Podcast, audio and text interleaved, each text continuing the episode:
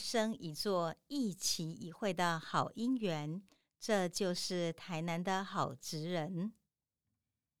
各位亲爱的好朋友，很高兴又到我们台南好职人 p a r k 时间了。今天呢，我们要录的单元还是好传承，也是在台南好职人里头呢，我们特别选了几个店家。它可能是百年老店，或是一个理念的一个传承的职业，而他们呢，在这一代的传人，经过他们自己呢不断的努力跟敬业，让这些的店家或是这个职业呢，可以传之永续。那我们今天要介绍这个主题是好米走天下，何必哈？介绍一个好的一个店家，他是红仓碾米厂。我们要介绍的是曾耀斌这位帅哥。那其实呢，今天要介绍这个呃好传承的这一家的时候，我心里就有觉得心里很想笑哈。各位为什么你知道吗？因为呢，我看到曾耀斌呢，他这一张照片印出来之后，我心里就觉得很欢喜。因为当时呢，我们在印这本书的时候，各位可能都没有注意到，我们有许许多多的小细节都很讲究的。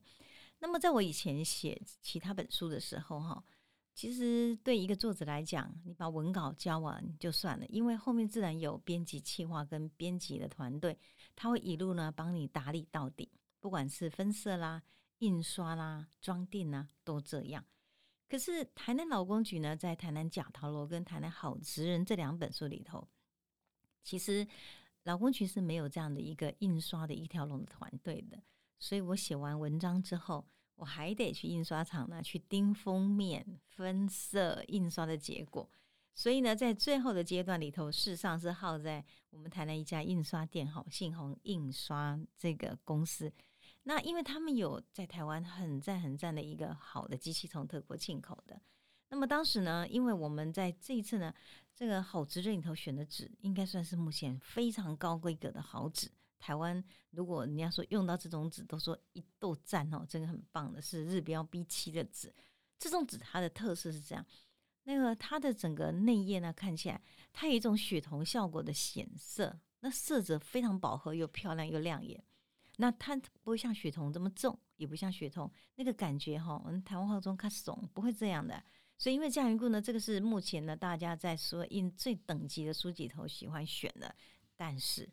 遇到问题了，因为呢，在南部几乎很少人用这种纸，所以因为这样缘故，当我们去印刷厂钉的时候呢，哇，这印刷厂老小老板呢就开始皱着眉头说：“老师就判印了呢。”我讲判印，然后立马敢变的。结果后来呢，印出来了以后呢，我说：“哎，这个颜色还不够哦，因为我觉得我希望达到我要的饱和的规格。”结果呢，调完了以后呢，我们印出了几张，然后呢。抽到第一百张出来之后，小老板跟我讲说：“老师，这台印出来后，我没有把握能够印成，因为这种纸的特色是它颜色会显现很漂亮，但是一张纸跟一张纸中间颜色会粘，那怎么办呢？翻页更可怕，颜色会透，会压到。所以呢，后来在不知道怎么办的情况之下，真的一筹莫展。然后呢？”老老板来了，那是我们的印刷工会的理事长陈全成理事长，我真的要对他千恩万谢。他就说：“没赛啊，那漏钢给我带起，而且挺到底啊。”所以这是代表我们台南印刷的品质，一定要想办法克服。最后呢，他们克服的方式是把印刷速度放慢之外，然后呢，每一千张就换台。哦，这点我真的超级感动，你知道吗？换台是为了使它干燥之后呢，颜色它不会透到它的下一页去。因为这样缘故，使他们的工作流程增加非常多倍。可是理事长说使命必达，那是我们今天代表台南印刷的骄傲。所以呢，当时呢，这个小老板呢，他在印刷过程中，我只有给他一个要求，说你好看这一页两百三十六页，印的是谁呢？红仓碾米厂的曾耀斌帅哥，他的手上呢拿着稻米。你只要把每颗稻米呢的立体感都印出来就好了，听起来很容易哈，真的，小老板差点趴下来了。所以呢，当我今天看到两百三十六页印出来，竟然真的嘞，曾耀斌手上的那个稻米一颗一颗那么清楚，然后的脸呢笑得那么开心的时候，我心中就觉得，哦，台南真赞，真的，因为我们自己愿意让我们每件事情都做好。当然也借这个机会呢，跟我们理事长讲一下，说这张两百三十六页的试纸那个主题“毫米走天下”的曾耀斌，你把它印的真帅呀！感谢您，理事长郑全成。那所以呢，我们今天呢在采访的这个曾耀斌的当时哈，我是到后壁去采访他，然后呢我就采访完之后就问他说：“您帮我留一句话好不好？”然后曾耀斌呢，他总是笑嘻嘻的，看到他这就开心，你知道吗？他就这样说：“时间对了，人对了，幸福就到了。”那我觉得呢，这个大概是哈，今天毫米走天下其实很好的精神。那耀斌呢，其实他也带了很多人去他们的米嘎的碾米厂里面做很多的体验。我常常在很多新闻中看到他带了很多小朋友，教小朋友怎么去了解米。然后呢，也教小朋友“谁知盘中餐，粒粒皆辛苦”，懂得米的文化跟珍惜，我觉得真的很不错。然而，在每一个参访的过程中，更可贵是它加上了科技化。也就是说，我们今天要介绍的这位是智慧农夫哦。那我们来谈一谈这个红仓碾米厂哈，它位于下营区跟六甲区的交接处，这里呢是乌山头的水域呢流过的地方，因此呢好水。有毫米，所以是种植良知米的最佳的环境。在他父亲那一代呢，将曾江业呢把主业呢接手过来的时候，其实呢早期的时候呢，这个家业的打理没有那么优秀，因此他父亲是盖瓜承受了八十万的债务，慢慢的经营，慢慢的经营，把原来负债的碾米工厂一点一滴转亏为盈。所以呢，超过了半个世纪之后呢，这个碾米厂到现在才能够依然屹立不摇。目前呢是曾耀斌还有他两个哥哥西手亚迪亚哈一起的，我们说兄弟同心，其利断金，他们家族最好，因为他们各司其职，继承父业，最好的解说了哈。那么更重要一点是，曾耀斌呢，他本身是一个台大生物环境系的工程环境系统工程系的，他的前身是台大农工嘛这个系，所以他呢是一个高科技人，他以智慧科技。把稻米的气作赋予新的生命，也把稻稻米的生产跟行销呢完全精致化，因此它是一个家传的米食文化。可是它却能够走上于文创，还有走上于教育的一个耕耘，因此也让品牌行销到海外的国际市场。那谈起曾耀斌哈，其实我在标题里面我就给他写一个标题叫做“斜杠工程师的春天”。为什么呢？因为其实曾耀斌是毕业在台大生物环境系统工程，哎，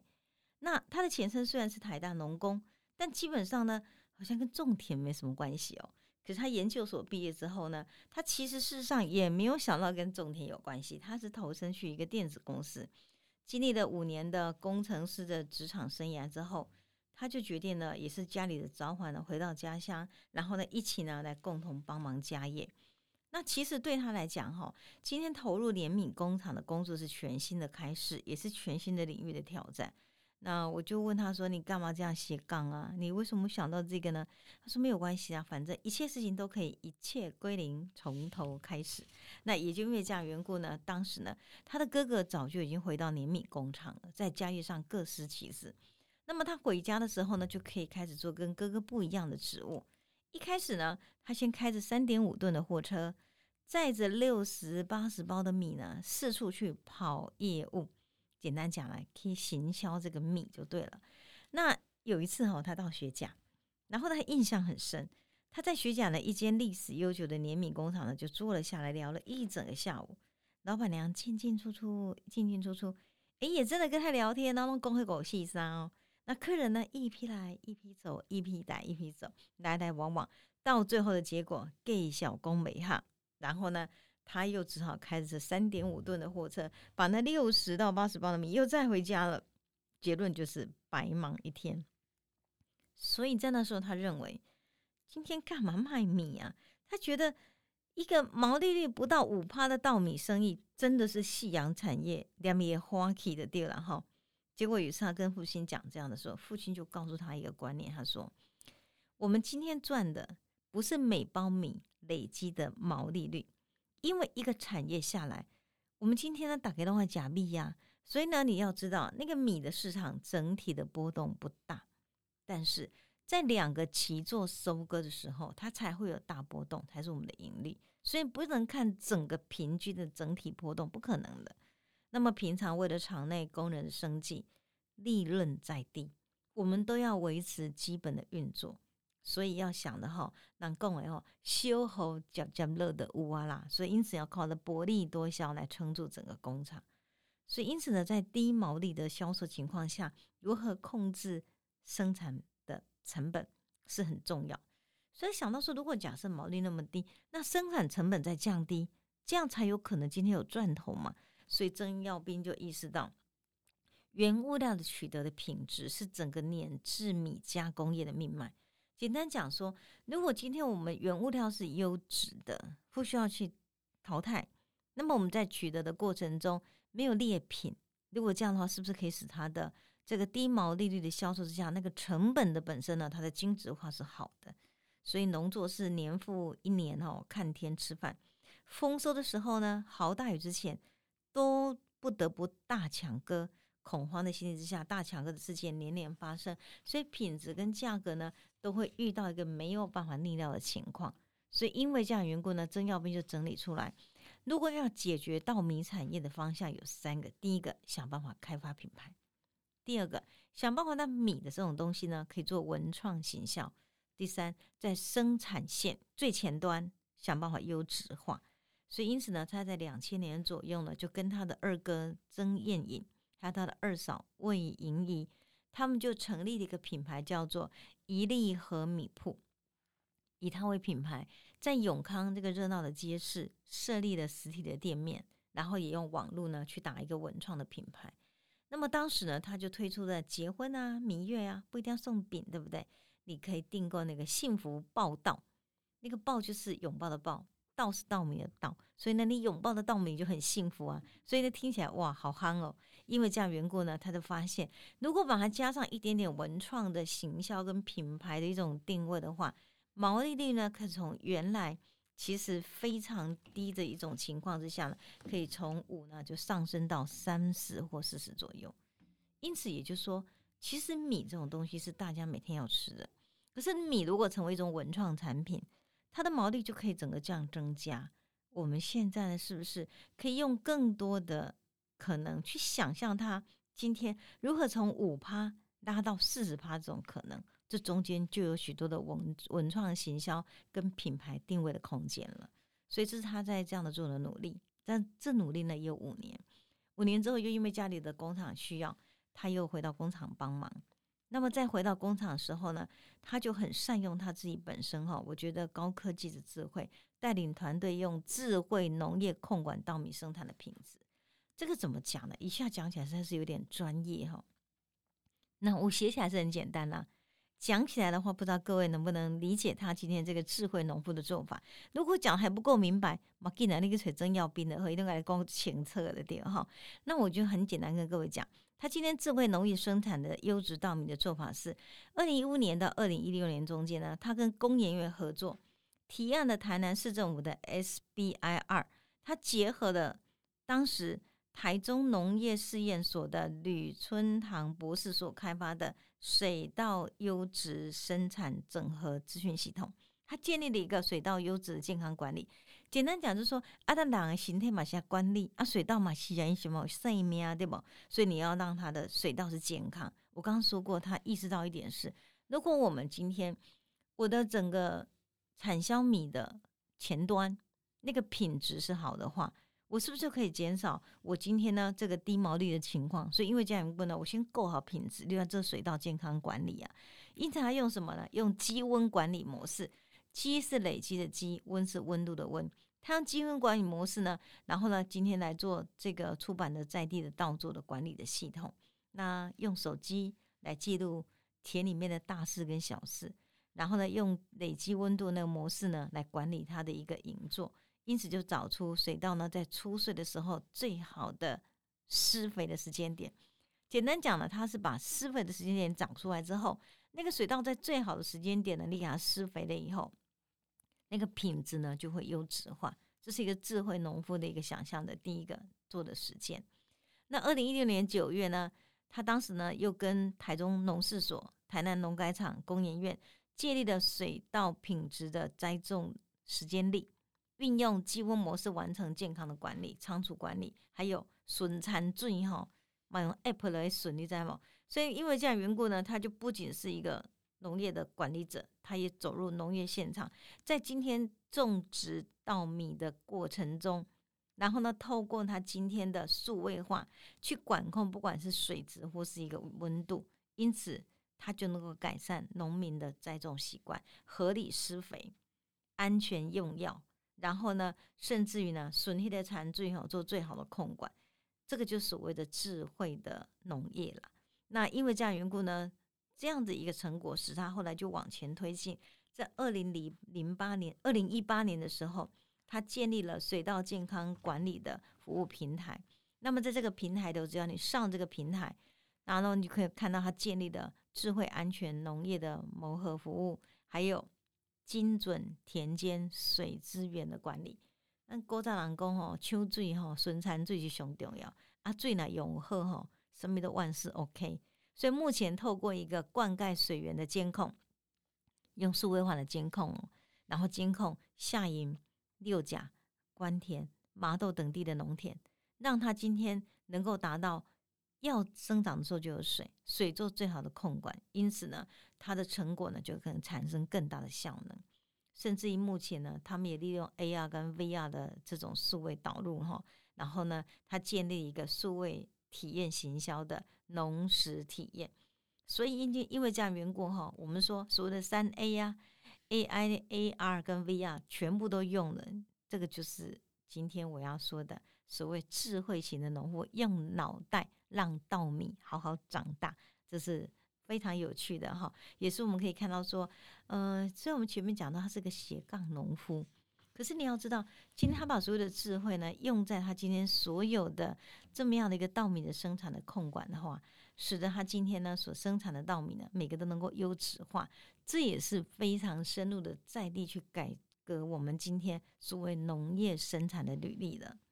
那这个红昌年米行呢，在南台湾，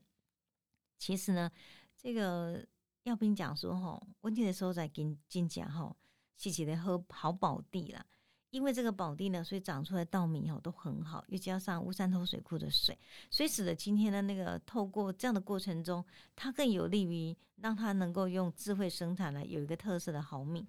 而且呢，特色好米出来之后呢，它也能够保障气作那个农民的生计。也就是说，他今天呢，只要是跟他一起加入一个气作团队，那么这个智慧型的生产的这些的农民呢，他们保证可以呢，只要是你控管得宜，可以长出一个好米。你就不用愁今天一定要看天吃饭，因为人为的努力还是可以让整整个生产，不管是产值或是今天呢产的东西的量呢，都可以更优质化了。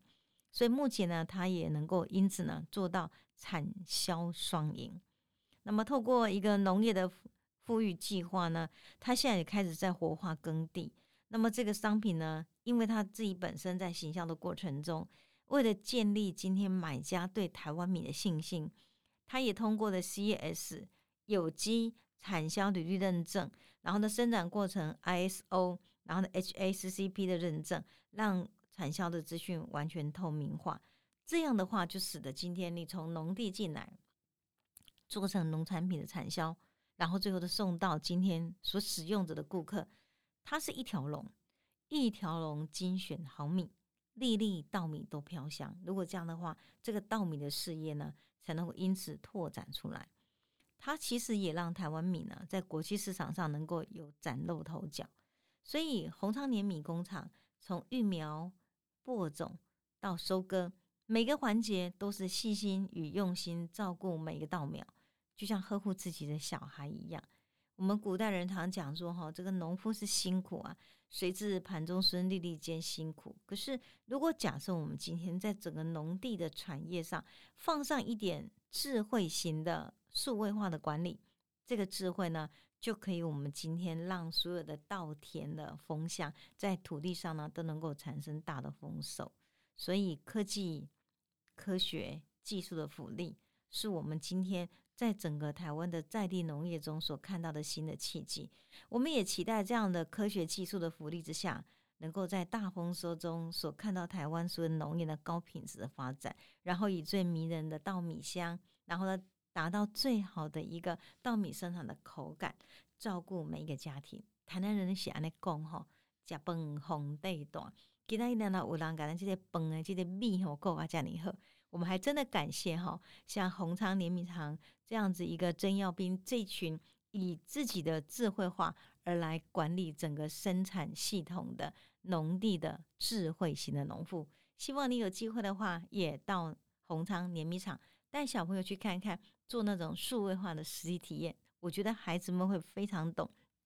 今天从电子厂回归到最熟悉又陌生的产业里头，他们是如何用智慧来创造我们今天农地里头最好的生机？好，谢谢你今天与我们分享这个智慧农夫郑耀斌。